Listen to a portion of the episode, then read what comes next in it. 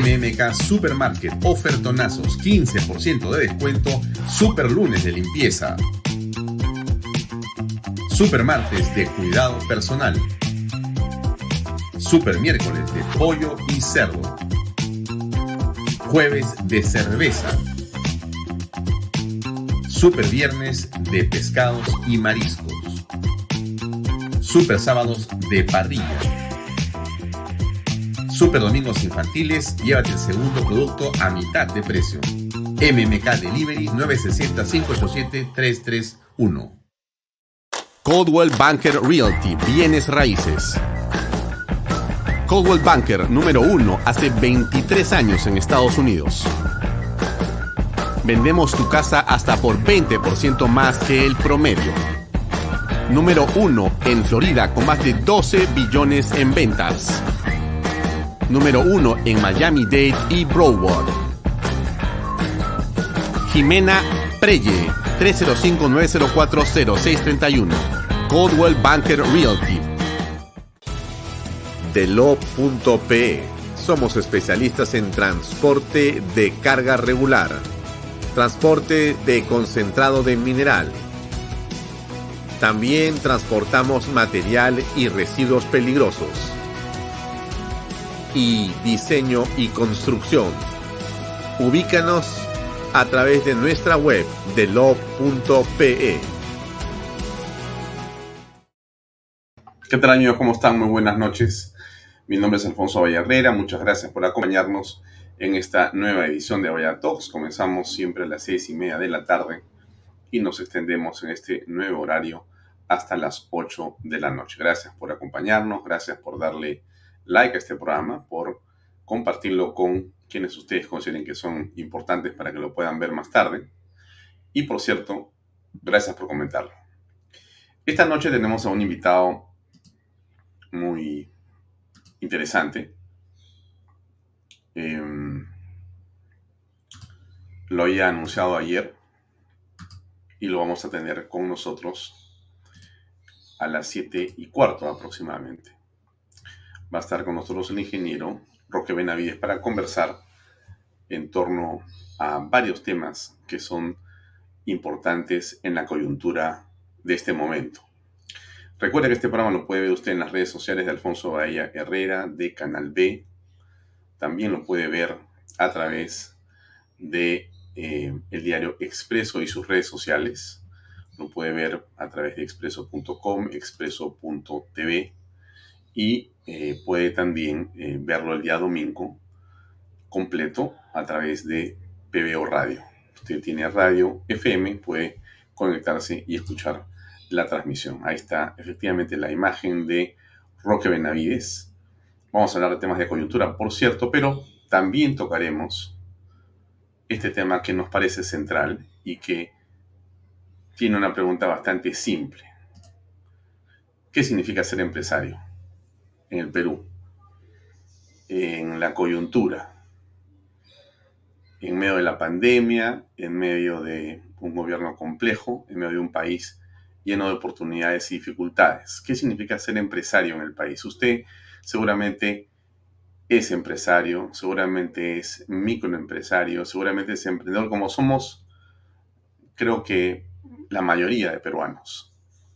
La pregunta es, ¿qué implica esto? ¿Y por qué en la palabra de Roque Benavides? Porque él tiene una eh, significación interesante e importante. Y por eso la palabra de Roque va a ser interesante en unos momentos. Hay varios temas interesantes hoy. Yo les había ofrecido que siempre que comenzáramos Vaya Talks lo hiciéramos con una noticia positiva, porque da la impresión que los medios solo podemos hablar de lo malo que hay en el país. Y no, creemos nosotros que no es así. El Perú tiene, por supuesto, cosas mucho más importantes de positivas, mucho más importantes de buenas, pero que a veces eh, nos gana el ímpetu por informar, la voluntad por eh, estar donde se desarrolla la intensidad de la noticia y por eso nos parece fundamental que comencemos eh, con algo que nos parece mejor. Esta es una noticia que apareció hoy en varios medios. 10 nuevos hoteles se abrirán en Lima este año. 5 son marcas nuevas e internacionales. Esto, ¿qué importancia tiene para todos nosotros? Creo que es capital, creo que es fundamental. Eh, el sector hotelero en Lima volvería este año a tener un crecimiento como el de antes de la pandemia del COVID-19, previo al 2020. El promedio de hoteles que se abría cada año era de 10. En, el 2020 se abrieron apenas 3.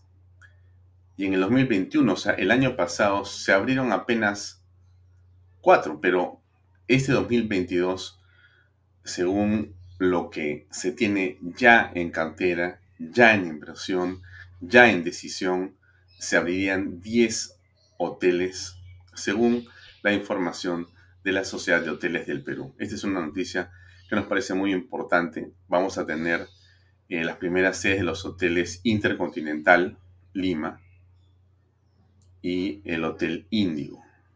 En San Isidro se va a abrir el primer hotel en Sudamérica de la marca Tapestry Collection by Hilton. Son inversiones importantes, eh, apuntan a que el turismo, por cierto, regrese a los eh, niveles y guarismos de crecimiento importantes que teníamos en el país antes de la pandemia. Usted creo que sabe por demás la importancia que el turismo en el Perú implica. Es una industria sin chimeneas que genera una enorme cantidad de cadenas productivas, de industrias conexas, de trabajo de todo tipo, dentro de las capitales y lejos de las capitales, con flujos de ingresos y dineros que son crecientes e importantes y que permiten una serie de desarrollos que son en sumo fundamentales para el crecimiento de la economía, pero sobre todo para generar empleo a millones de personas. Estos 10 hoteles comprenden una inversión de más de 270 millones de dólares y ofrecerán, entendemos, más o menos 1.500 habitaciones en el Perú. Creo que esto es algo eh, notable. Nuestro país es un país tras llegar hasta donde antes viajaste solo con la imaginación. Compartir este video Perú se está preparando para hacerte sentir seguro, cuidado, eh, protegido. Somos un país, uh, sin duda, que tiene Llevamos años convirtiendo la distancia en arte, perspectivas en el aplicando el máximo cuidado por los detalles, porque si sabemos peruano, que todo esfuerzo eh, vale lo la pena. reconoce si usted tiene oportunidad de viajar por Hemos Perú, si vive fuera de la ciudad de Lima, si conoce más cerca, algunos de los parajes que vemos ahí, sin son importar qué tan lejos estemos, de para que lo que recorremos los y disfrutes de un Cuando país que vive en decidimos salir de las ciudades y aventurarnos en el Perú, más de 5.000 lleno de años. imágenes y experiencias fantásticas. Ahora, todo lo que nos hace grandes nos permitirá volver a darte la bienvenida. Y Muy interesante esta noticia con la que nosotros especial. queremos comenzar el programa. Nos parece, nuevamente insisto, algo importante, algo que destacar. Déjenlo ahí, el titular, 10 nuevos hoteles se abrirán en Lima este año. 5 son marcas nuevas. Regresamos otra vez a impulsar la economía. A pesar de los problemas, fíjense ustedes, en diferentes sectores se están produciendo cosas importantes. Si usted tiene una noticia que compartir con el público de Vaya Talks, anímese a hacerlo. Envíeme un correo a mí, alfonso arroba alfonso arroba. Eh, escríbanos, escríbame, eh, muéstreme qué cosa hay de positivo en el Perú que usted está viendo, que tengan que ver con generación de trabajo, con generación de empleo, que tengan que ver con inversiones estratégicas, que tengan que ver con giros en negocios importantes. Y vamos a ponerlo aquí, vamos a conversar con ustedes. La idea de este programa es, por cierto, al mismo tiempo que analizar y empoderarnos sobre los problemas que hay en el país, también es mirar las perspectivas de desarrollo que tenemos que desarrollar y generar. Los problemas, hay dos maneras de verlos. O nos encerramos en un cuarto o salimos y vemos la forma de resolverlo. Valga la, mención a problemas porque Yolanda Calambroyo, que además es conductora de eh, un programa en Vaya Talks los días jueves en la noche, Familias Vulnerables, una eh, persona de calidades extraordinarias, madre, esposa y política muy importante, sufrió día la muerte de un hermano. Eh, le enviamos a Juliana Calambroyo desde aquí nuestro sentido pésame por esa pérdida. Bien, pero hay otros temas que no son necesariamente positivos, pero que son importantes mencionarlos porque están también dentro de la preocupación de la opinión pública, que tiene que ver con algo que mencionamos ayer y que era esta noticia que dijimos desde el principio y señalamos como una noticia positiva. La habíamos comentado como una de las noticias más importantes con la que abrimos ayer el programa para decir que nos parecía, sinceramente, algo muy importante que la eh, fiscal de la Nación, la doctora Soraya Ábalos, hubiera decidido abrir una investigación al presidente Pedro Castillo por los tres temas que ya ustedes conocen, que son de dominio público y que tienen que ver con eh, las eh, vinculaciones, con esas visitas extrañas, con esos beneficios obtenidos por una empresa constructora en provías nacionales, por lo ocurrido en el caso de Petroperú y por lo ocurrido en el caso de los extraños ascensos militares. Por esos tres temas con delitos claramente estipulados en el código, la fiscal de la nación decidió abrir una investigación. Pero el documento que ha sido circulado después, en las horas de la noche, después de este programa, por cierto, ya contiene los detalles de lo ocurrido, de lo dicho, de lo sustentado por la doctora Soraya Ábalos. Y por cierto, esto ha causado una indignación generalizada en todo el país. No es solamente un asunto de los periodistas, no es de la oposición. En esta hora creo que hay una clara mayoría de peruanos, de personas, de instituciones que se sienten indignados por lo ocurrido, por lo hecho por la señora Zoraida Ábalos al suspender la investigación al presidente Castillo hasta el final de su mandato en un blindaje realmente inaceptable. La mayoría de periódicos el día de hoy salió a señalar y a, digamos, definir cómo veían esta situación. El comercio dijo, investigaciones a Castillo se aplazan. Pero 21 dijo, no lo tocará. Fiscal de la Nación le abre investigación al presidente Castillo, pero lo suspende o la suspende hasta que culmine su mandato. Exitosa dice, lo blindan. La razón dice, Fiscalía encubre a Castillo. Correo dice, intocable hasta el 2026. Expreso dice, Ábalos se burla del país. Le abre investigación al presidente Castillo y luego la suspende hasta que termine su mandato.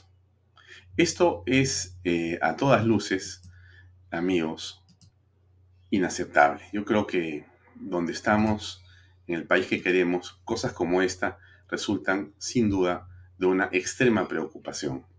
Nosotros, eh, como, eh, digamos, medio, hemos recibido y, hemos, eh, y tenemos a la mano el documento que con el número de carpeta número 251-2021, el Ministerio Público ha desarrollado, donde se encuentra justamente los argumentos para la investigación, pero donde también se sanciona con la suspensión de la misma.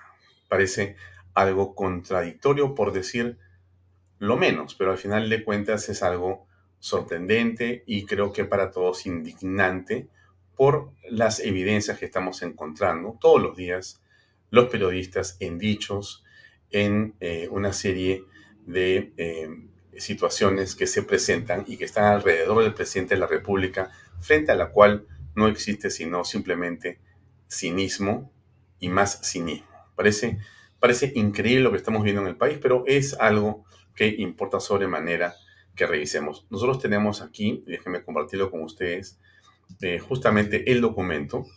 No voy a leerlo todo porque sería tomar más, eh, digamos, del programa, pero me parece importante leer con usted algunas de las, digamos, páginas para que usted lo vea. Mira, el documento, por si acaso, señora que ve este programa, señor que ve este programa, o amigo que, ves, que te gusta eh, la investigar o, más que recibir mi opinión, que es lo menos importante, y poder tener la tuya propia, puedes entrar a la página de canale.pe y en la, la noticia que yo he puesto, es decir, en aquella que menciona este caso, es creo que las noticias 2 o 3 del día de hoy en Canal B, en el portal de Canal B Noticias, en canalb.pe, vas a encontrar un enlace con este documento. Es un PDF, que es el documento oficial.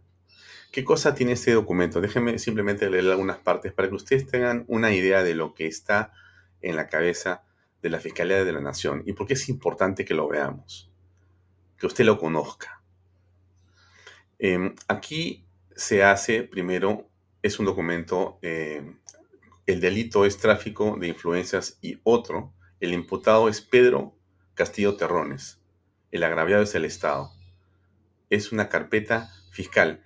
Esto que está aquí no es eh, un, em, digamos, una elucubración periodística. Esto no es eh, un artículo de alguien. Esto es una investigación que ni siquiera es de la señora Zoraida Ábalos. Lo que ella ha hecho es, como ustedes van a apreciar, ella ha ido uniendo, porque no le quedaba otra cosa, los diferentes eh, documentos y el acervo documentario y las pruebas que han ido viendo adjuntando, o los indicios que han ido descubriendo los fiscales en su investigación, y que ameritan, por cierto, una investigación y una posterior acusación al presidente de la República. Entonces ella ha juntado una serie de documentos y están los documentos en la primera parte de su página vistos y ahí está efectivamente el caso de Provías descentralizado, el caso también de eh, Petro Perú, donde están los documentos que ella ha recibido, y este es el caso de los ascensos eh, irregulares de miembros de las Fuerzas Armadas. Eh, de todo esto hay lo que ella llama los antecedentes. Y el antecedente es básicamente eh, una presunta comisión de delitos de tráfico de influencias de Pedro Castillo. Y uno puede continuar con el documento extendiéndose y leyéndolo. Eh, ¿Qué cosa se refiere, no? bueno, en la referida investigación están comprendidos en calidad de investigados Arnulfo Bruno Pacheco Castillo, entonces secretario general del presidente de la República, Carelín Lisbeth Arredondo y los que resultan responsables por el presunto delito de tráfico de influencias. En ese solo caso están metidos varias personas y está la señora Carelín Lisbeth López y el señor Pacheco. En esta, dice ahí, ¿no? En esta carpeta a cargo de la primera Fiscalía Provincial Corporativa se investigan los hechos con presunto contenido penal que habrían incurrido en el contrato suscrito entre Petroperú y la empresa Hebel Petroleum Operators. Este es el caso de Heaven Petroleum Operators, que es el caso de Petroperú. Y se explica y se dan los detalles de lo que ha ocurrido en la manera tan extraña. Al final hay hechos imputados al presidente Pedro Castillo Terrones para el caso de el Puente Tarata 3. El proyecto y la licitación Puente Tarata 3 están con claridad. Se le atribuye, número 31, se le atribuye al presidente de la República, José Pedro Castillo Terrones, haber intervenido indebida e indirectamente en el proceso de licitación pública número 01-2021 MTC21 para la construcción del puente vehicular Tarata sobre el río Guayaga San Martín para lograr que el Ministerio de Transportes y Comunicaciones a través de propiedad descentralizado otorgue la buena pro a favor del consorcio Perú Puente Tarata 3. Para lograr ello, habría contado con la participación de Carelín López Arredondo, con quien mantenía un vínculo amical, al igual que su entonces secretario Bruno Pacheco Castillo y quien además habría asesorado al citado consorcio. Por tanto, éste habría gestionado los intereses ante el presidente de la República para lograr una concertación con los miembros del comité de selección a efectos de que se adjudique dicho proyecto al consorcio Puente Tarata 3 por la suma de 232.5 millones de soles. Hechos atribuidos al presidente de la República, José Pedro Castillo, en el caso de Petroperú. Se le atribuye al presidente de la República, José Pedro Castillo Terrones, haber intervenido indebida e indirectamente en el proceso por compendios número COM 1221 GDCH Petroperú para la adquisición de biodiesel B100 en el mercado local por el periodo de enero a abril 22 con la finalidad de que la empresa Heaven Petroleum Operators, dirigida por Samira Budaye, gane dicha licitación por la suma de 74 millones de dólares. A efectos de lograr ello, de la misma forma, habría contado con la intervención de Carolín López Arredondo. ETA se habría reunido con el presidente de la República conjuntamente con el gerente general de Perú, Hugo Chávez Arevalo, y el proveedor de dice Samir Audayet, el 18 de octubre, etc. Este documento se explica en detalle lo que ha ocurrido. Ustedes lo pueden leer, tiene varios acápites, varios numerales. Mm, este punto 62 es muy interesante. En efecto, la apertura de una investigación tendría como consecuencia directa que el presidente de la República tenga que prestar su atención a defenderse tanto en la instancia jurisdiccional y eventualmente en el correspondiente proceso parlamentario, lo cual debe repercutir negativamente en el cumplimiento de los encargos más altos que la constitución política ha establecido a la más alta investidura, que significa la personificación de la nación y la representación del Estado dentro y fuera de la República en el régimen presidencial adaptado por el Poder Constituyente.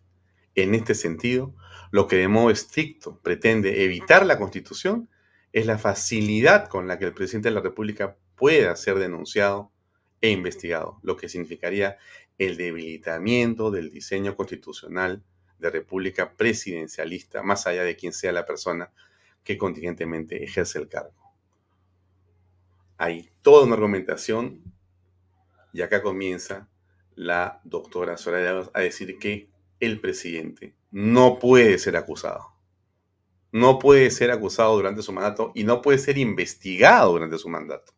Porque si bien la acusación eh, no está contemplada en la ley, lo que sí se puede hacer es investigar, pero al haber hecho lo que hace la señora Soraya Ábalos, termina al final en la decisión, ahí termino con la lectura, este segundo eh, acápite la decisión final, dice, escuchen ustedes porque esto es de Ripley, dice, haber mérito para investigar preliminarmente a José Pedro Castillo Terrones. Haber mérito, o sea, sí se investiga, en su condición de presidente de la República por la presunta comisión del delito ante la misión pública, tráfico de influencias agravado en calidad de autor y por el delito de colusión en calidad de partícipe y otros que se determinen en el curso de la investigación.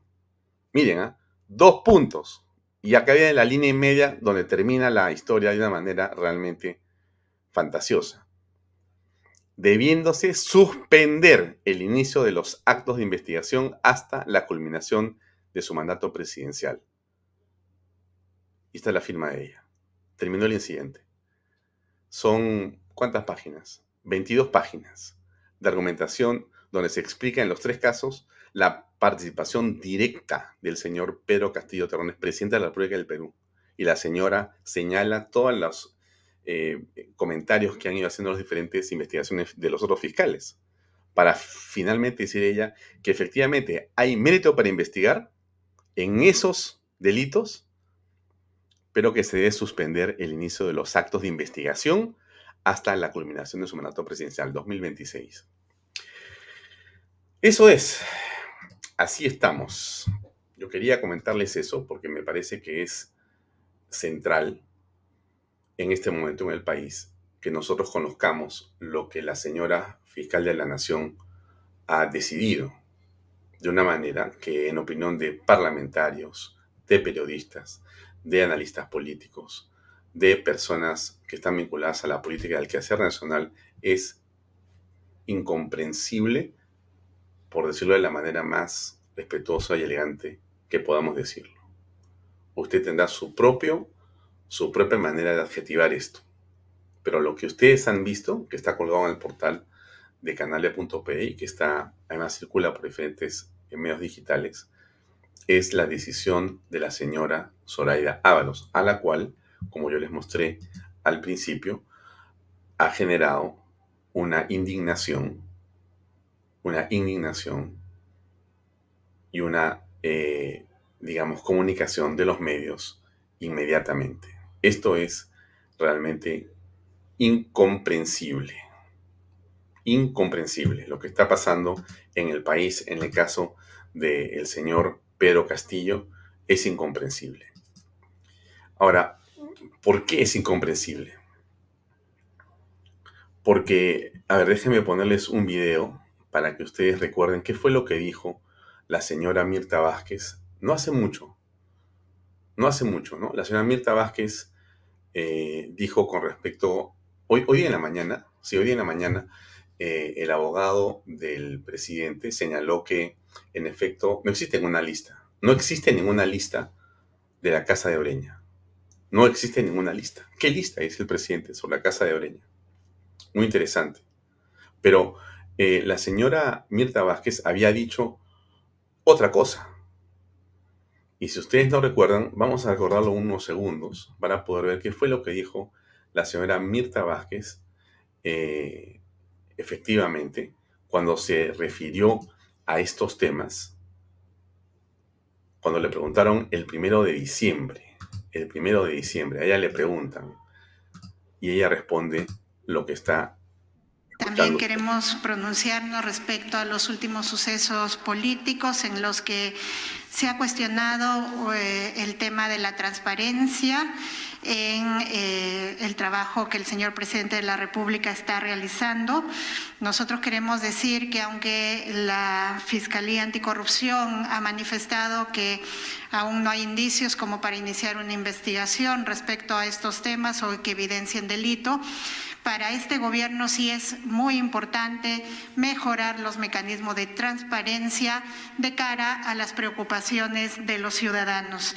Y en ese sentido, eh, atendiendo también a la recomendación hecha por la Contraloría de la República, que manifiesta que al menos hay una situación adversa a la transparencia, pues eh, tenemos el encargo de manifestar que eh, este gobierno liderado por el presidente eh, Pedro Castillo ha decidido tomar algunas acciones para dar cuenta de sus actuaciones y evitar cualquier especulación respecto a cualquier acto irregular o ilegal que se pudiera haber realizado por parte de su persona.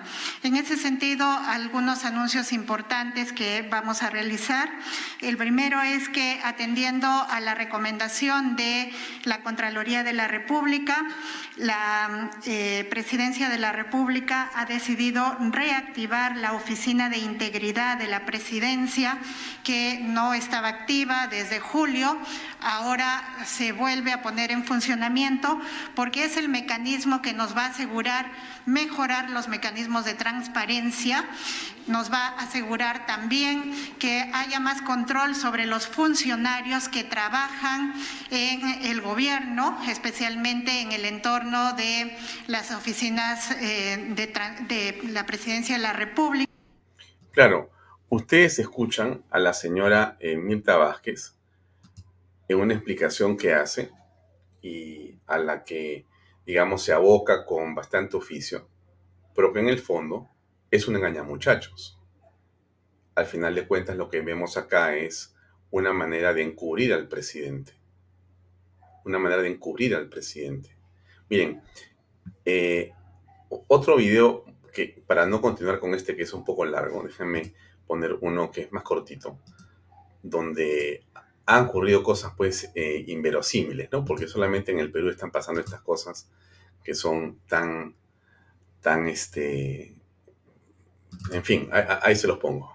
eh, absolutamente dispuesto a transparentar eh, la lista de las personas con las que eh, se reunió y por transparencia se va a presentar la lista correspondiente para esclarecer estas circunstancias. No va a entregar ninguna lista. El presidente. Pero señor, discúlpeme, ya las personas que están declarando... Por eso le pregunto, una respuesta concreta, no la va a entregar. Es que no existe ninguna lista. El presidente de la República no, hace lista de las personas que llegan. Bueno. ¿La lista se va a entregar? ¿La lista se va a entregar? Ustedes aprecian a la señora Mirta Vázquez, oficiosa, en nombre del presidente de la República, dice lo que dice.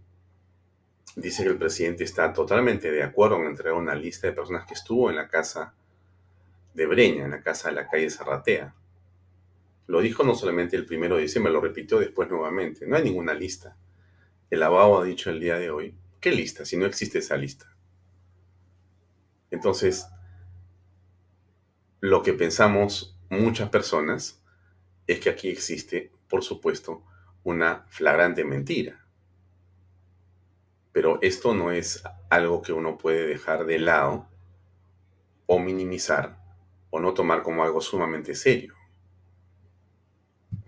es la señora primera ministra del Perú la que dice en nombre del presidente dos veces algo, mintiéndole a los ciudadanos, mintiéndonos a todos nosotros.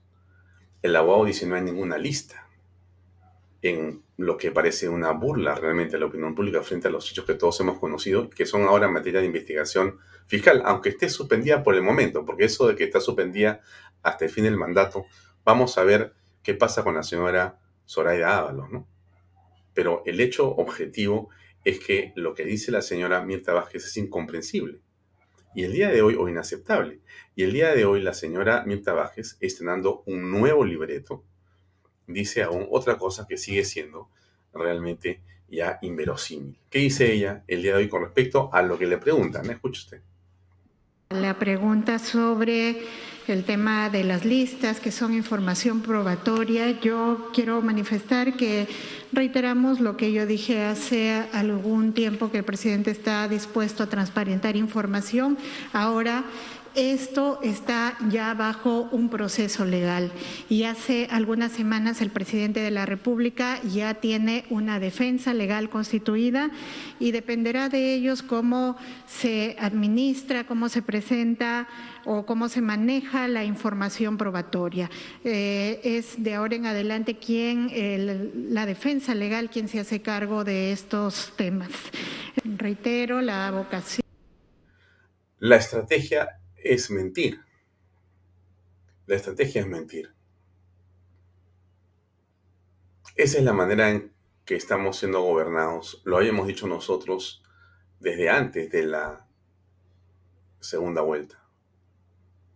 Lo hemos apreciado en prácticamente cada intervención de Pedro Castillo, cuando hablaba, cuando daba un discurso, cuando citaba, cuando se expresaba de muchas maneras durante la campaña lo que encontrábamos eran mentiras y más mentiras. Y claro, te califican de todas las formas posibles, ¿no? Acostumbrados a las calificaciones estamos. Y hoy día, cuando vemos que sigue quedando en evidencia la personalidad de Pedro Castillo Terrones, mintiéndole en la cara a todos los peruanos, ¿qué decimos? ¿Qué nos corresponde hacer? La indignación ciudadana no puede quedar en un tuit, no puede quedar en un meme. Tiene que comenzar a tomar forma de otra manera.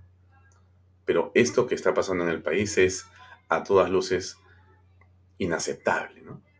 Y que la señora fiscal de la nación decida después de 22 páginas, que todo prácticamente es evidencia de varios delitos y que debe abrirse, pero que la investigación no se puede llevar a cabo sino hasta el 2026, es una payasada, por decirlo menos. ¿Dónde estamos? ¿Qué cosa está pasando en el país que tenemos que aceptar que funcionarios públicos tengan una actitud tan, pero tan cuestionada o cuestionable. Bien, pasemos al siguiente, al siguiente eh, tema. Sé que el tiempo pasa, faltan minutos para que entre a conversar con nosotros Roque Benavides, pero hay que continuar con el programa. Estamos con niveles de alerta sobre el tema del COVID de una manera muy delicada y peligrosa. Yo sé que hay muchas personas que consideran, déjenme decirlo así, que el Omicron es menos peligroso que el COVID-19. Pero yo creo que hay que cuidarse de todas las formas posibles, como que haya que hacerlo, y podamos hacerlo. Nada peor que jugar con esto porque es un riesgo realmente para las familias, para las personas que están cerca de nosotros. Todas las precauciones que se puedan tomar, hay que tomarlas en libertad. Tome usted su decisión, pero cuídese. Eh, el gobierno decidió el día de hoy eh, iniciar el toque de queda de 11 de la noche a 4 de la mañana, por razones que le estoy comentando. Esto es algo que, digamos, se está convirtiendo en un problema para el país y necesita, nuevamente, mejor dicho, una tercera ola en crecimiento. Y necesitamos, por cierto, que las cosas se controlen. Lo ha dicho hoy día Hernando Ceballos, ha estado en la conferencia que les he mostrado de la PCM. Eh, y bueno, el nivel, digamos, eh, de alerta es nacional, hay que tener mucho cuidado y quizá eso es lo que en este momento corresponde hacer. Pero llama la atención otro tema que está ahí en el título también de este programa, ¿no? El Ministerio de Salud gastó menos de la mitad de su presupuesto para inversiones en el 2021. Fíjense ustedes, eh, fíjense ustedes, en tremenda situación de complejidad en el país, en tremenda situación de falta de hospitales e infraestructura sanitaria, postas médicas y todo lo que se necesita, por Dios. Mire, el Ministerio de Salud gastó la mitad de su presupuesto el año pasado, no hace 10 años, ¿ah? no hace 20 años, el año pasado, año de pandemia. Solo gastó 48.5% del total presupuestado para inversiones. Eso afecta tanto o más que el COVID a la población. ¿De eso quién es responsable? Bueno, el gobierno anterior, pero también el gobierno actual. O sea, Ceballos no puede, digamos, sacudirse y decir, bueno, lo lamento, no es otro tema. No, no, señor, es su responsabilidad. Acostúmbrese a asumir. Los líderes asumen las cosas, no se corren de los problemas, asumen los problemas. Entonces, esta es la situación, pues, dramática para la cual el señor Pedro Franque anda buscando por todos lados dinero, poner más impuestos, pero es incapaz de decirle a sus ministros, señores, por favor, trabajen más, gasten bien, que no se roben el dinero. Para eso no hay que ser estadista, hay que tener un mínimo de sentido común. Y eso es algo que nos parece lamentable, que no se pueda gastar los dineros adecuadamente. Miren ustedes, gastó menos de la mitad del presupuesto para inversiones en el 2021 es realmente incomprensible. No quiero dejar de señalar, antes de comenzar la entrevista con Roque, eh, el hecho de que Omicron viene causando síntomas más leves que las variantes anteriores. Lo he dicho, pero quiero resaltarlo. Es igualmente peligroso y delicado. Hay que mantener los cuidados extremos, extremos. Lavado de manos, uso de mascarillas, distancia social, ambientes ventilados donde sepa usted que hay una posibilidad de contagio, tenga mucho cuidado. Aliméntese, tome los medicamentos necesarios, esté atento a las noticias, porque es la manera como tenemos que manejar este tema. Bien, termino con dos cosas más antes de, pasar la entrevista que debe comenzar como hemos quedado a las 7 y cuarto. Miren, el día de hoy en el Congreso hubo un lamentable incidente entre los congresistas Guido Bellido y Ernesto Bustamante, que se retaron a pelear. O sea, bueno, ¿para qué le cuento? Mejor se lo enseño, ¿no? Porque al final no tengo nada que decir frente a esto. Mejor yo tengo que decir, pero mejor se lo pongo a ustedes y ustedes juzguen a ver qué les parece. Eh, lo que pasa, señor presidente, en primer lugar, eh, el congresista se ha dirigido a mi persona de manera directa, la cual no es correcta. Sí, puede ser. Pero permíteme, permíteme terminar. ¿Puedo? Pero, señor presidente. por favor. No, retire la palabra. ¡Qué barbaridad! ¿Qué es esto? O sea que porque se... al señor que yo me dirijo usted de manera directa y por eso me va a insultar. No, no es posible. Nadie está insultando a nadie. Señor presidente, disciplina parlamentaria. Por favor. Congresista Bustamante, tenga la bondad. Eh, estamos en ese proceso. Congresista Bellido, eh, por favor, retiro, cualquier palabra que les haya afectado y quiero aclarar, señor presidente, ¿me permite? Perfecto. Retiro cualquier palabra, que les haya afectado. Correcto. Ahora sí. Retirada la palabra, continúe el congresista Bellido. Así es. Señor presidente, eh, muchos congresistas aún creen que aquí a cualquier persona se le puede decir este o aquello y no pasa nada, se le grita, o sea, la bravuconada, señor presidente, eh, vamos a dejar de lado. Yo le he respondido en esa palabra. Nuevamente, señor presidente, ¿qué es esto de bravuconada? Que el señor Bellido parece que se ha levantado con el pie izquierdo. No ha tomado café hoy día. ¿Cómo es posible? ¿eh? Señor, así hace rato está que grita el congresista. Eso de bravuconada no es aceptable, señor presidente. Una Póngalo al orden que se suspenda la sesión, presidente. los congresistas. Señor congresista Bellido, por favor, repito, todas las sesiones que hemos tenido ha estado dentro del respeto a cada uno de los participantes, tanto congresistas como invitados. Tenga la bondad que los temas que generen polémica en su momento las discutiremos de una manera alturada, respetuosa y siempre guardando el tiempo. Pero, señor congresista, repito, las formas siempre vamos a guardar podemos tener discrepancias en punto de vista. Trate de que... Superado el tema, puedo continuar, presidente. Por favor, porque se trata, se trata de mi región y por tanto es importante... superado no, está el tema. Señor presidente, si usted tiene algún problema, ponga al valor de que retire la palabra. No, si tiene algún problema congresista personal conmigo, estoy acá en el Congreso. A ver, congresistas, una vez más, ¿Qué, le pasa al señor Bellido? Ahora que me está retando a que vaya a pegarme con él.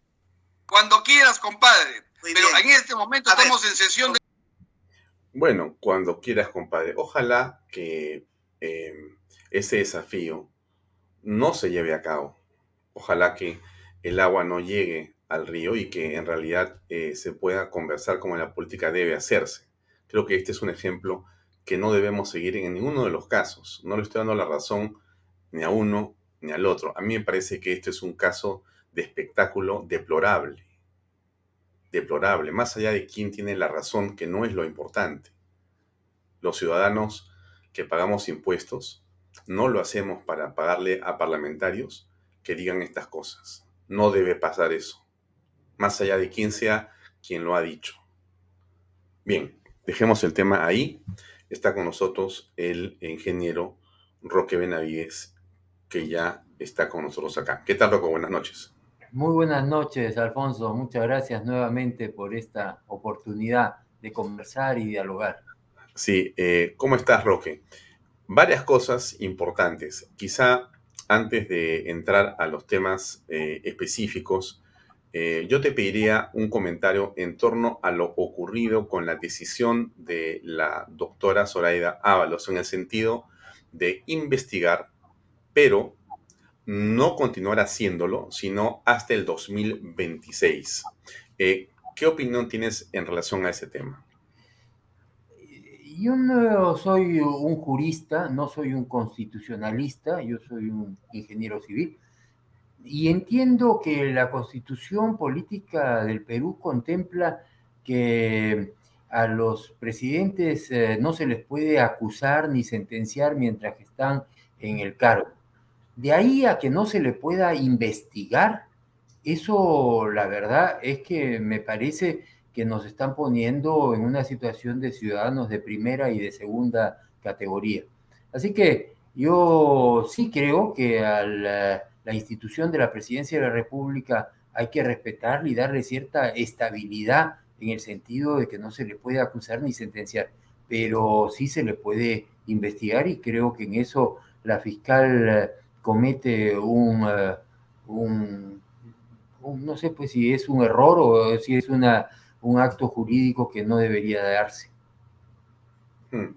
Eh, ¿Y te da la impresión, eh, Roque, que existe algún tipo de favoritismo o complicidad? Es difícil decirlo, pero con la agresividad con la que actúa la Fiscalía en los últimos tiempos con ah, muchas personas, es sorprendente que haya pues esta dulzura con el presidente de la República y por hechos pues que son pues muy delicados, ¿no? Entiendo yo que de lo que se trata acá es de aclarar desde los ascensos eh, en el foro militar hasta los temas eh, de las reuniones eh, supersticias y, de, y, la, y el dinero encontrado en Palacio, pero en fin, creo que la señora fiscal tendrá que aclarar este tema y para eso está el Congreso de la República también, para exigirle una aclaración. ¿Tú entonces crees, para terminar este tema, que la investigación sí debió continuar y darse, mientras que la acusación es un tema que evidentemente la ley y la no lo permite, pero sí la investigación? Como digo, yo no soy un abogado, no conozco eh, en tanto detalle las leyes, a mí me parece que investigar no hace sino ponernos a todos los ciudadanos al mismo nivel. Sí, yo creo, me da la impresión, mi, sentido común me dice que las investigaciones, eh, como han actuado además en el pasado con tantas otras personas, la fiscalía, pues debería de darse, ¿no? Sí. Eh, me parece importante eh, tu opinión, eh, Roque. No, no quiero insistir más en el tema, pero eh, ocurre que la señora fiscal de la Nación, en el documento que estoy mostrando en la pantalla y que es de dominio público, porque este es el documento oficial con la firma de ella, en la parte de su decisión, ella señala que debe investigarse preliminarmente y habla de cuáles son los delitos pero en la última línea y media dice algo que es insólito, debiéndose suspender el inicio de los actos de investigación hasta que culmine de su mandato presidencial, hasta la culminación de su mandato presidencial. Suspender el inicio de los actos de investigación. No se puede investigar la señora Pedro Castillo sobre estos temas hasta que termine. No la de acusación. No se puede investigar. Es insólito, por decirlo menos, por lo menos para mí. ¿Qué piensas tú? Bueno, creo que en todo caso, si no lo pueden investigar al, señor presidente de la República, sí podrían investigar a los otros, eh, las otras personas que participaron en estos hechos, ¿no? Y si es que esos demuestran alguna culpabilidad, bueno, ya estamos eh, avisados de qué cosa es lo que va a pasar con el presidente de la República, ¿no? Mm. Bien. Pasemos a otro tema que nos parece eh, también central y fundamental, pero antes eh, déjame poner algo de publicidad, por favor, de nuestros pisadores y enseguida pasamos con la pregunta que tiene que ver con alguien que odia a los millonarios y que es Vladimir Cerrón. Pero vamos con la publicidad y enseguida regresamos en unos segundos con Roque Benavides y su comentario. Vive este verano a otro nivel en el condominio top del Perú, Monte Alto, de Los Portales. Así es, Los Portales, ubicado a un paso del Boulevard de Asia y de exclusivas playas al sur de Lima. Regístrate y aprovecha las ofertas online. Ahí está la página web, amigos, losportales.com.pe. Y PBM, así es, Plus, PBM Plus, proteínas, vitaminas y minerales. Y ahora también con HMB. Recuerda, vainilla y chocolate. No olvides que el ejercicio constante favorece tu sistema inmune. Una buena alimentación es tu mejor defensa. Recuerda que puedes comprar PBM en boticas y farmacias a nivel nacional. Ahí está la web, PBM Plus, también en Instagram y en Facebook. Bueno, eh, efectivamente, hace unos días, el señor Vladimir Cerrón, presidente del Partido Perú Libre, escribió algo en su Twitter que llamó la atención porque eh, básicamente se refería a dos personas, al señor Fernando Sillones y al señor Roque Benavides. Voy a volver a leer este tweet porque es para mí muy interesante periodísticamente y políticamente. Ayer escuchamos la opinión de Sillonis, escuchemos hoy la opinión de Benavides. Pero ¿qué cosa dice Vladimir Cerrón, el hombre todopoderoso del partido de gobierno? Roque Benavides y Fernando Sillonis han salido en la prensa nacional al unísono. El primero, o sea, Roque Benavides, nuestro invitado en Vallatox, el primero llama incapaz al presidente. Y el segundo, o sea, Sillonis, se acordó del pueblo para promover la vacancia. ¿Qué tienen en común estos dos personajes? ¿no? Dice Vladimir Cerrón. Son empresarios, dice. Aprofugimoristas, millonarios y primos hermanos. Muy bien, con nosotros está Roque Benavides, uno de los mencionados. ¿Qué opinas, Roque? Yo estoy leyendo un libro que a mí me ha parecido muy interesante de Carlos Paredes, que dice El otro Vladi. Y no, no voy a decir que he terminado de leer el libro, pero el señor eh, eh, Vladimir eh, Cerrón es un gran admirador de su padre. Y yo en eso valoro la vida familiar. Creo que en eso hay que reconocer que nuestros ancestros han tenido pues mucho de lo que somos o nos han dado mucho de lo que somos. Somos primos hermanos con Fernando Sillón y Benavides, hijo de mi tía Angelita Benavides, una mujer que enviudó a los 40 años con 11 hijos y que los sacó adelante. Mi padre fue un hombre que se dedicó a trabajar minas desde muy joven, llevando a mi madre y a mis hermanos mayores a zonas como Cerro de Pasco, como Huancavelica, gente, mi, mi padre y mi madre fueron gente muy esforzada. Y yo no tengo sino sentimientos de admiración hacia ellos. Así que, así como él es admirador de, de Malema, Malema, que es marxismo, leninismo, maoísmo, bueno, yo soy admirador de lo que logró mi padre, mi madre, de que lo que logró mi familia, y si es que algunos activos se han logrado, bueno, eh, esos han sido muy, eh, muy esforzadamente logrados. Y si es que el señor Cerrón quiere decir que somos millonarios, no hemos robado un solo centavo y no tenemos ninguno de los juicios que tiene el señor Cerrón en, eh, en la región Junín. creo que acusar de apro-fujimoristas eh, quiere decir que uno no puede opinar en política. Y eso creo que al revés debería ser resaltado. Y creo que en eso hay que resaltar al señor Cerrón, es un hombre comprometido con ideas absolutamente equivocadas, pero comprometido con la política peruana. En lo que a Fernando Silloni se refiere, y él podrá, por supuesto, y estoy seguro, se ha defendido muy bien, es un hombre también muy comprometido, ha sido gobernador regional en Ica, y en lo que a mí respecta, yo tengo todo el derecho a opinar sobre política de mi país. Yo he nacido en el Perú y he vivido toda mi vida en el Perú. Mis padres, mis abuelos, mis bisabuelos, mis tatarabuelos, mis chosnos son de estas tierras. Y yo tengo todo el derecho, como peruano, a hablar sobre política. Así que que a uno le quieran poner el mote de apro-fujimoristas, yo soy un sobrino nieto orgulloso de Víctor Raúl Ayala Torre. Y si me quieren acusar de, aprista, pues eh, que lo hagan. No tengo ningún inconveniente. Yo tuve la suerte de conocer íntimamente a mi tío Víctor Raúl, por el cual y por su memoria siento una gran admiración. No, tiene, no tengo nada que ocultar. Y si el señor Cerrón quiere estar al mismo nivel del señor Trump a través de los twitters, pues no ese es su problema.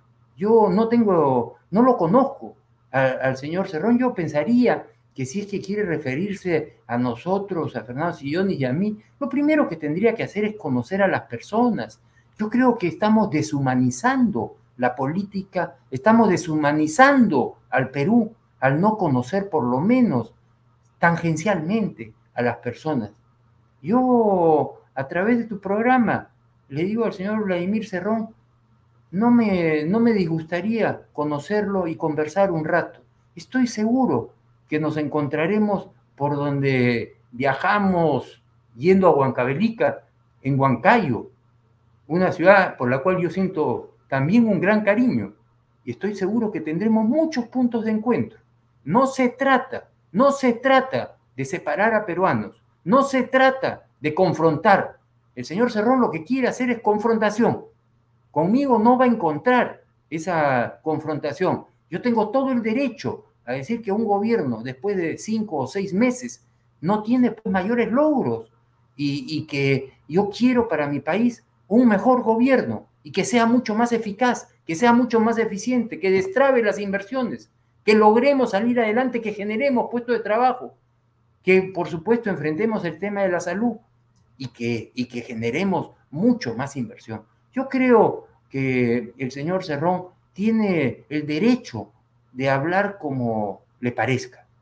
Yo no tengo por qué aceptar esos twitters que se pretenden insultarnos a, a personas honorables como Fernando Sillonis y Roque Benavides.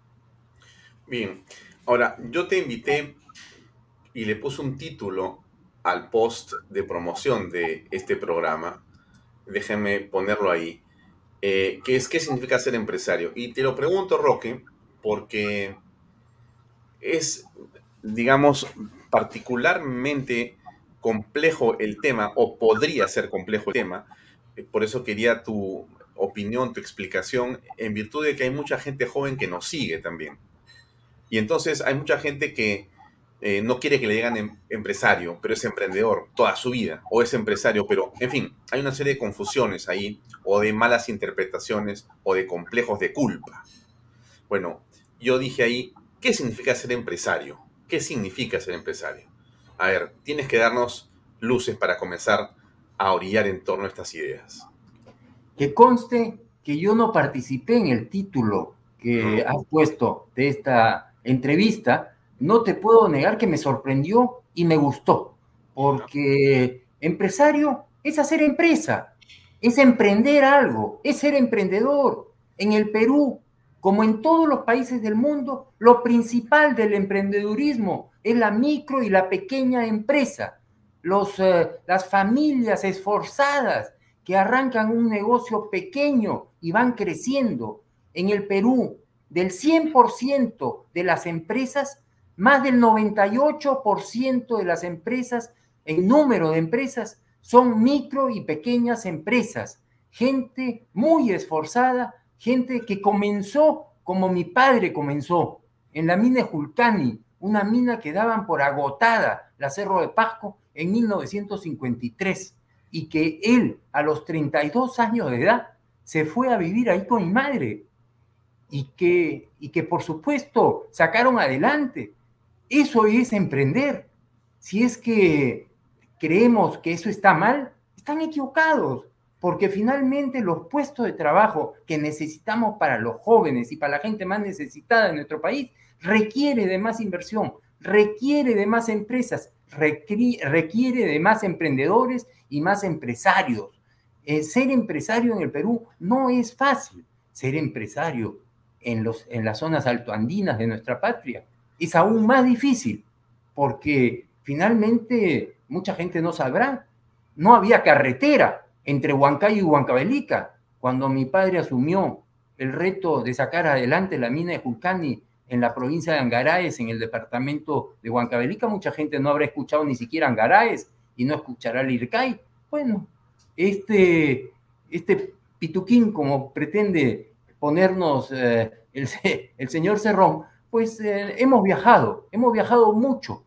Conozco los 24 departamentos del Perú, buscando también, ¿por qué no?, ideas, oportunidades para iniciar nuevas empresas, porque no es que uno se, se favorece únicamente, quién sabe, siendo exitoso y, y generando excedentes en una, en una empresa, también uno se siente bien de generar puestos de trabajo, oportunidades para los jóvenes. Ser empresario en el Perú, en un país del tercer mundo, un país en vías de desarrollo, porque no estamos desarrollados, es mucho más difícil que ser empresario en países más desarrollados donde existe la infraestructura, donde existe la competitividad que tanto necesitamos, donde existe una legislación más clara de la que tenemos en el Perú, donde no existe la incompetencia del Estado, donde no existe la, eh, la lamentable ausencia del Estado en las zonas rurales de nuestro país. Ser empresario en el Perú requiere mucho esfuerzo. Yo pensaba, cuando tú planteaste este título, decía, yo no soy el empresario. El empresario es el que comenzó, en este caso particular, don Alberto de Navidad de la Quintana. Y creo que eso es importante resaltarlo. A él ya no lo podrán criticar, porque ya no está con nosotros. Porque parece que valoramos a la gente cuando se va y no lo que significa continuar los pasos de un hombre estupendo y que logró, por supuesto, muchos éxitos y generó muchos puestos de trabajo.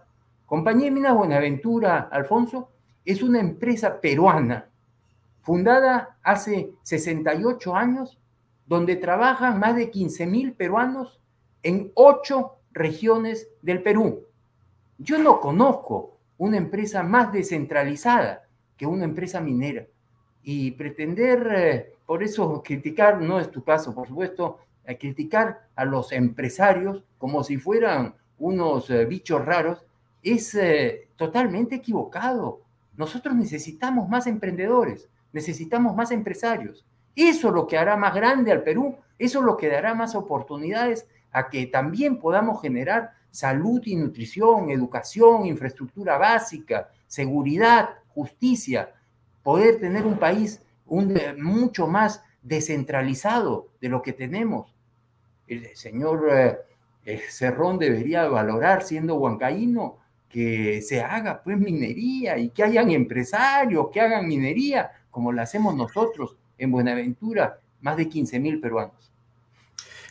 ¿Qué mea culpa puedes hacer en torno justamente a la labor del empresario al no haber logrado de repente comunicar adecuadamente una serie de hechos como los que tú has relatado, que tienen que ver con los desafíos, la preparación, el coraje, la valentía, la determinación eh, y todo aquello que muchos reconocemos que son las condiciones fundamentales, pero la pregunta es, ¿qué mea culpa hay? ¿Por qué es que existe una visión con ojeriza hacia el empresario? ¿O es básicamente una percepción equivocada de las cosas?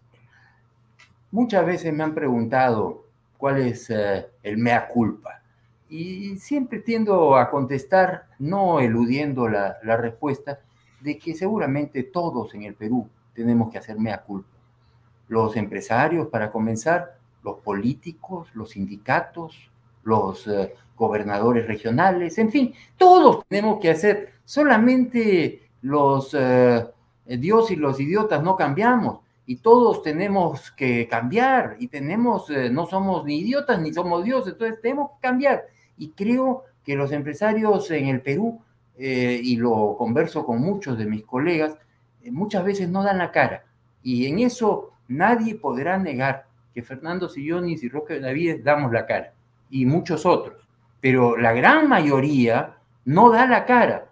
No, mejor no. ¿Para qué voy a salir a los medios de comunicación? Después me van a hacer alguna pregunta incómoda. Bueno, yo sí creo que todos tenemos que sacar la cara. Y en ese sentido, el mea culpa es que más empresarios deberían de sacar la cara. Creo que los empresarios deberíamos de integrarnos mucho más con la universidad, con los jóvenes, con la universidad pública. Creo que estamos ausentes en ese esfuerzo para demostrarles a los jóvenes dónde vas a poder transmitir estos eh, mensajes. Claro, el señor Alfonso Baella me da a mí una oportunidad hoy día, pero es, es un público limitado, sin perjuicio del éxito de este programa. Pero si es que todos los empresarios del Perú dedicáramos algo de nuestro tiempo a ir y dictar en las universidades, transmitir el esfuerzo que significa hacer empresa, otro sería el Perú. Con toda modestia aparte, Alfonso, yo ya lo estoy haciendo y se lo digo a mis colegas empresarios. Pero claro, seguramente la comodidad hace que uno diga, no, pues, pero ¿para qué me voy a ir a meter a una universidad? Además, sabe Dios, pues, este, evidentemente no va a ser por la paga, porque lo que se paga en las universidades es, eh, es eh, muy, muy poco, pero lo, lo, que significa, lo que significa eh, el llenarse de orgullo de estar con los jóvenes, de que esos jóvenes sientan que están hablando con unas personas que no necesitan estar enseñando en la universidad, pero que quieren integrarse y que quieren transmitir ideas. Yo creo que otra autocrítica es que tenemos que invertir más y pensar en reinvertir en el Perú. Esa es una lección de vida de mi padre. Y pero ahí te, hago, ahí te hago la siguiente pregunta, ¿no? Dos preguntas, pero vamos a comenzar por la primera. Este, la reinversión. 15 mil millones de dólares o 17 mil millones de dólares se han ido al extranjero en los últimos meses. ¿Qué pasa con esos peruanos? o empresarios. Hay, empresarios, y eso, eso no son solamente los grandes empresarios, seguramente los grandes empresarios ya tenían el dinero fuera, si es que de eso se trataba. Lo que ha, lo que ha sucedido acá es que precisamente esos micros y pequeños empresarios, la economía en su conjunto, no entender que la economía reacciona cuando hay inestabilidad, es no entender nada de la economía. Yo no pretendo ser economista, pero es evidente que no hay nada más cobarde que, eh, no sé, un millón de soles. Y la gente recurre rápidamente al dólar y seguramente abre su cuentita en el extranjero y prefiere tener su dinero ahí. ¿Qué cosa es lo que tienen que hacer los gobiernos? Los gobiernos lo que tienen que hacer es promover que haya mucho más confianza para que se quede el dinero en el Perú y para que atraiga inversión de fuera, para que se recuperen los fondos que puedan haber en el extranjero. El país que más ha exportado capitales en América Latina ha sido Argentina. Argentina es un país que ha venido bombeando dinero hace muchísimos años. Dicen que hay, no sé, de cientos de miles de millones de dólares de argentinos fuera de Argentina. ¿Y por qué? Por la inestabilidad, por eh, porque desde Perón no, no han dado pie con bola. Y por supuesto ya con los Kirchner es un desastre. Bueno, eso no queremos para el Perú. El Perú estaba en el buen cauce. Había inversión, había crecimiento. El Perú era un ejemplo de las cosas que se debían de hacer. Nos integramos con tratados de libre comercio, cosa que nos involucró con todo el resto del mundo. Logramos grado de inversión. Y ahora hemos paralizado la economía yo creo que eso no está bien y creo que el Perú lo que necesita es mucho más confianza y, que el gobierno sepa que los peruanos preferimos vivir en nuestro país y que queremos invertir en nuestro país. En lo que a mí respecta, yo me voy a quedar acá, pero yo les puedo adelantar, y yo tengo familiares muy cercanos que están pensando irse fuera, fuera de la patria cosa que es penoso porque perdemos no solamente capital, sino perdemos talento. Los jóvenes son los que se están yendo los más preparados y eso es lo que no hay que permitir que se vaya. Yo creo que en ese sentido también los empresarios tenemos que dar un mensaje de optimismo, aún en momentos donde hay esta inestabilidad económica y política que nos está destruyendo. Ahora, ¿cómo eh, hacer que el empresario participe en política si el día de hoy es además perseguido por la fiscalía y porque de hecho es, según la legislación actual, ilegal que un partido político financie a un movimiento, que un empresario, perdón, financie un partido político. Entonces, ¿cómo pedirle al empresario que participe en política? ¿Cómo debe hacerlo? Yo creo que dando opinión, creo que no quedándose callado, creo que demostrando las, eh, los valores porque es evidente que una de las críticas que se hace es a la corrupción. Eh, Lavallato no prestigia pues al sector empresarial peruano ni el Club de la Construcción prestigian al eh, empresariado peruano, pero los, eh, el otro 99.9% de los empresarios definitivamente que estamos trabajando con, con el, en favor del Perú y eso es lo que hay que destacar. Mm. Bueno, ahora hablemos un poco más sobre la política en el país eh, y sobre tu participación en la misma. Eh, para comenzar, digamos, eh, entiendo que has estado en un proceso electoral gremial, en un tema muy interesante y creo que vinculado a tu actividad académica, profesional en general. ¿De qué se trata? ¿Qué estás haciendo exactamente en el Colegio de Ingenieros del Perú? fuimos convocados por una persona que yo aprecio mucho, que es don Jorge Alba Hurtado, ex rector de la Universidad Nacional de Ingeniería y quien eh, se lanzaba a decano nacional del Colegio de Ingenieros. Y él me dijo, ¿me acompañarías tú como decano departamental del Colegio de Ingenieros, departamental de Lima, del Colegio de Ingenieros? Y yo le dije, Jorge, contigo yo no tengo sino cosas eh, gratas, mi padre fue fundador del patronato de la Universidad Nacional de Ingeniería. Yo hoy día soy presidente del patronato de la Universidad Nacional de Ingeniería y soy profesor de la maestría en gestión minera de, la Universidad Nacional de Ingeniería. Y entonces, a raíz de esa relación, yo le tengo pues un gran aprecio a don Jorge Alba, un hombre ilustre, doctor en ingeniería de MIT, hay que valorar a mucha gente, estamos eh, desvalorizando el talento que tenemos en el Perú. Lo cierto es que nos organizamos, eh, lamentablemente el ingeniero Jorge Alba no ganó las elecciones, pero nosotros eh, con toda modestia aparte sí ganamos las elecciones y por una mayoría muy importante.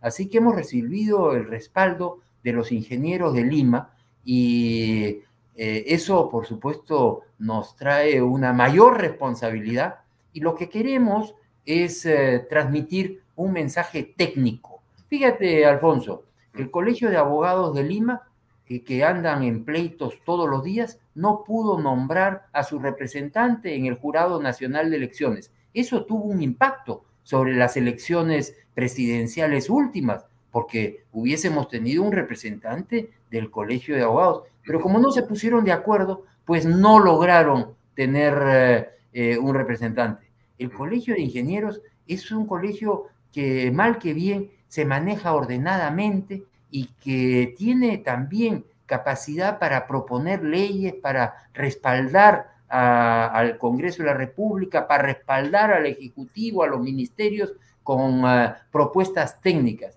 Yo la verdad es que creo que en mi calidad de ingeniero podemos eh, apoyar con eh, mensajes constructivos, con propuestas constructivas a que el Perú sea mucho mejor. Eso es lo que hemos hecho y a partir del primero de enero hemos asumido pues la, el decanato del Colegio Departamental de Lima del Colegio de Ingenieros del Perú.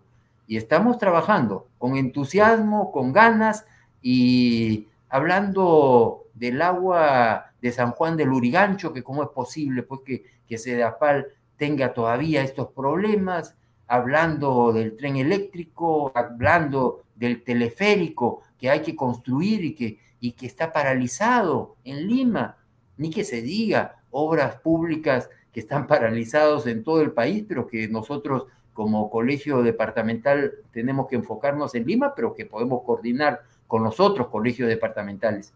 Así que, quién sabe, es un sesgo, pero mi formación es de ingeniero y, me gusta y, por alguna razón mucha gente me, dice ingeniero antes de decirme Roque o Roque Benavides.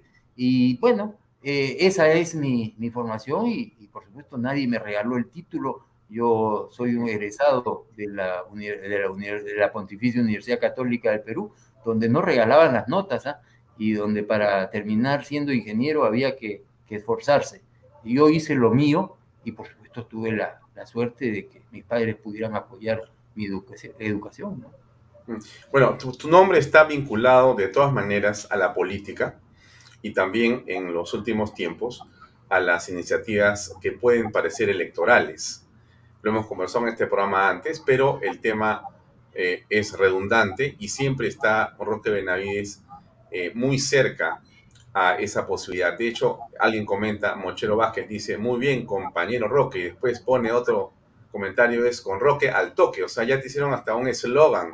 Y, lo pregunto porque todavía has lanzado una iniciativa no hace mucho en torno a lo que tú llamaste, creo que, eh, una especie de gabinete en la sombra, es decir, de un grupo de profesionales que podrían estar opinando en todas las políticas públicas del gobierno. Eh, y eso sin duda parece claramente una posición eh, claramente política, pero además que podría ser inmediatamente electoral. Bueno, ¿qué hay de cierto en eso o en todo caso, qué ves en el futuro cercano como tu participación política en el país? Alianza Democrática se llama esa iniciativa. Y la verdad es que no me cansaré de repetir ese dicho de que Aristóteles decía que el hombre es un animal político. Y ahí de la torre agregaba, y si no es político, se queda en lo primero. Y nosotros somos políticos.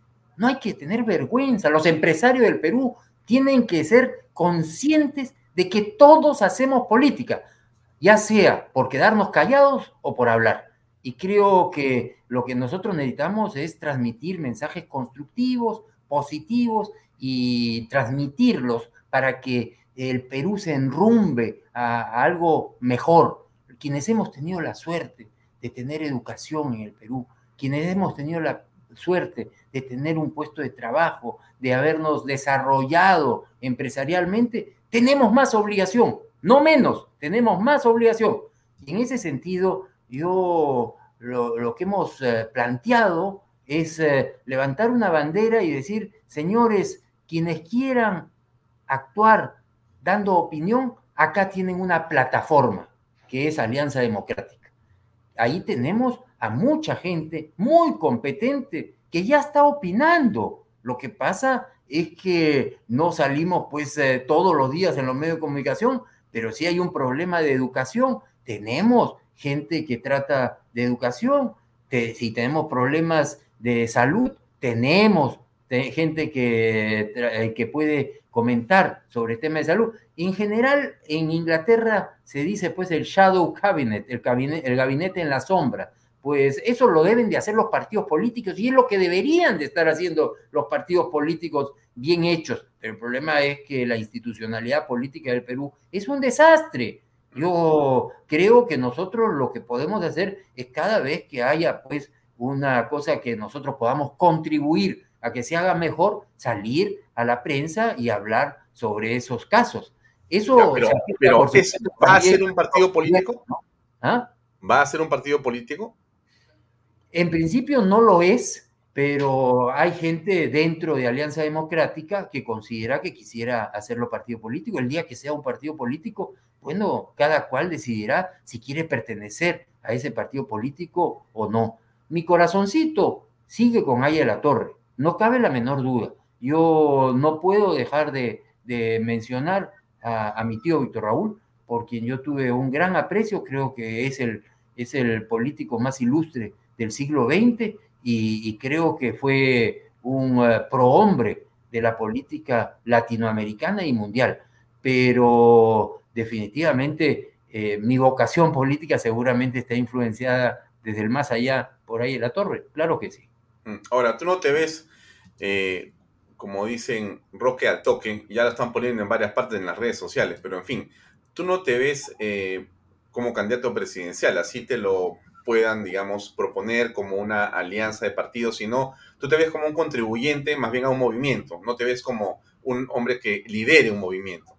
Uno no es candidato eh, permanente, uno será candidato en elecciones y yo no pretendo ser candidato, pero mientras que no hayan elecciones, hay que dar opinión y hay que promover que las cosas se discutan, pero a nivel pues técnico, a nivel eh, eh, constructivo, no a nivel de boche, puede, entre el ejecutivo y el legislativo, no entre, qué sé yo, que se sacan eh, los trapitos al aire entre Cerrón y Castillo. No, no, eso no es política. Eso no es política. Eso, eso es otra cosa. Lo que tenemos que hacer es ser lo más constructivos posibles y que el Perú progrese no tenemos tiempo que perder. No se puede pensar en eh, el egoísmo de uno mismo. yo tengo seguramente una mejor situación que la gran mayoría de los peruanos. ¿Por qué no reconocerlo? Sí, pero eso no me quita sensibilidad con la pobreza, con las necesidades de mi país, con la falta de infraestructura, con la falta de trabajo, con mis familiares que se están yendo. Es así, es así.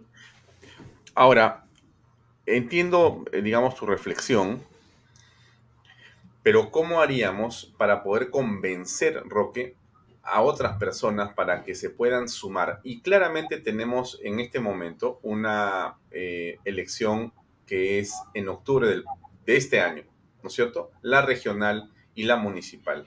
Lima es una plaza importante, hay varias plazas en provincias que son también fundamentales. La pregunta es, ¿cómo se puede hacer para que se pueda conseguir ese consenso y esa unidad para no dispersar aquellas fuerzas que parecen muy parecidas? ¿Qué sugieres? Eso cae por su propio peso. Yo he escuchado ahí algunas versiones de gente que dice que no debería de dividirse el sector de la derecha o del centro.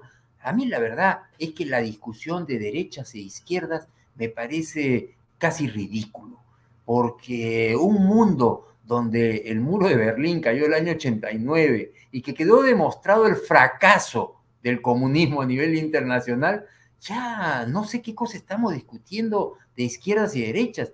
Lo que tiene que haber acá es una economía social de mercado, economía de mercado, como quieran llamarle, pero que estamos compitiendo con el resto del mundo y que por lo tanto no se trata de derechas o izquierdas. Yo creo que quienes somos demócratas tenemos que eh, enfrentar a aquellos que quieren pues la dictadura del proletariado y la lucha de clases. Eso sí, pero más allá de eso, creo que mantener eh, distintos eh, casilleros, eh, dando ideas, planteando propuestas, no, no tiene nada de malo. Y a la hora de las elecciones vendrán pues las coaliciones, las, las uniones entre distintos sectores, y creo que eso se da permanentemente. No creamos que, que no hay divisiones pues en, en esa extrema izquierda entre, entre, por ejemplo, Patria Roja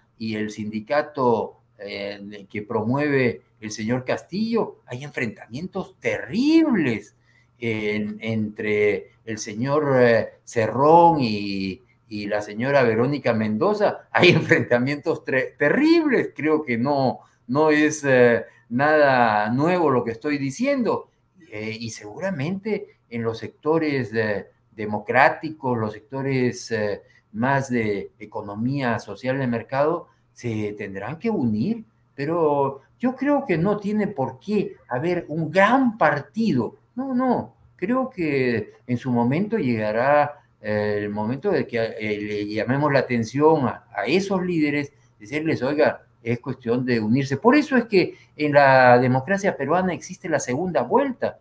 No, creo que no es ninguna novedad decir eso.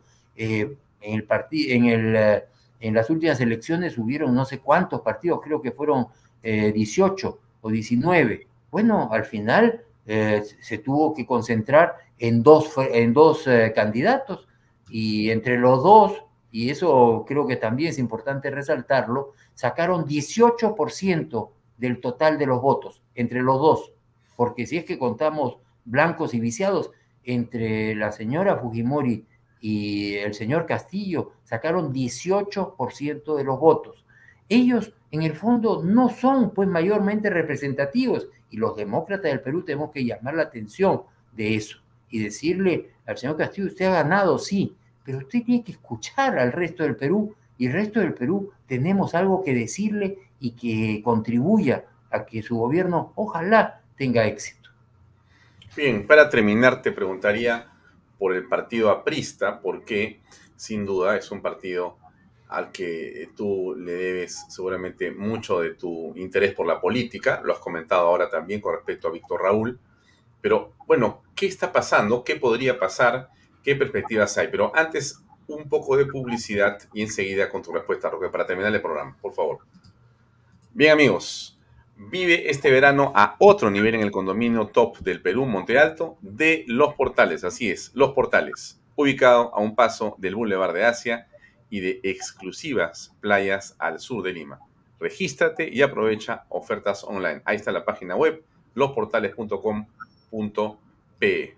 Y no se olvide de PBM Plus, proteínas, vitaminas y minerales. Y ahora también con HMB. Recuerda, vainilla y chocolate el ejercicio constante favorece a tu sistema inmune. Una buena alimentación es la mejor defensa. PBM en boticas y farmacias a nivel nacional. Ahí está la web, pbmplus.pe. Véalo también en Facebook y en Instagram. Tenemos un par de minutos. ¿Qué pasa con el LAPRA? Quizá ese podría ser un vehículo de unidad.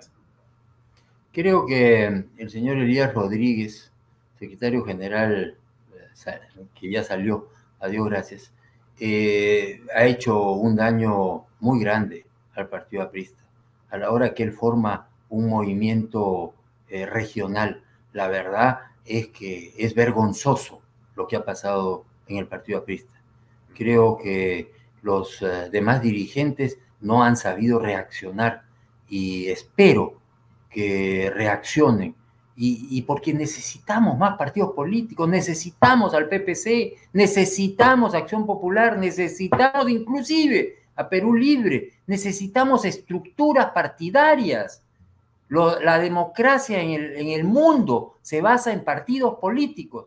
El APRA, eh, la creación de Víctor Raúl, el más ilustre político peruano del siglo XX, no hay derecho que haya sido destruido por... Eh, gente incapaz, también incapaz, y que por supuesto tenían su propia agenda. Yo lamento lo que ha sucedido en el Partido Aprista. Yo recuerdo haber ido pues de, joven universitario a, los coloquios de Víctor Raúl, al, al Parlamento Universitario. Ahí lo conocí a Alan García, con quien no tuve mayor amistad, lo conocí el año 77. Así que la verdad es que ojalá enrumbe el Partido Aprista. Ahora hay un movimiento en Trujillo, un, eh, un amigo que ha rescatado y ha encontrado el local del Partido Aprista que está al costado del Club Central, que es una zona muy linda de Trujillo, lo ha recuperado, pero en muy malas condiciones. Es una pena lo que ha pasado con el Partido Aprista y no honra la memoria de Víctor Raúl Ayala Torre. Bien, llegamos al final. Roque, gracias por tu tiempo. Hasta otra oportunidad aquí en Vaya Talks por Canal B. Muy amable. Muchas gracias. Gracias, Alfonso. Bien, amigos, era el ingeniero Roque Benavides. Ha tenido la gentileza de estar con nosotros casi 45 minutos para conversar en torno a la coyuntura, a los temas de la agenda, digamos, eh, de la opinión pública. Le agradecemos mucho por su presencia, a ustedes por acompañarnos. Son casi las 8 de la noche. Mañana nos vemos a las seis y media en punto por Canal B, el canal del Bicentenario, en otra edición de Vaya Talks. Muchas gracias y muy buenas noches.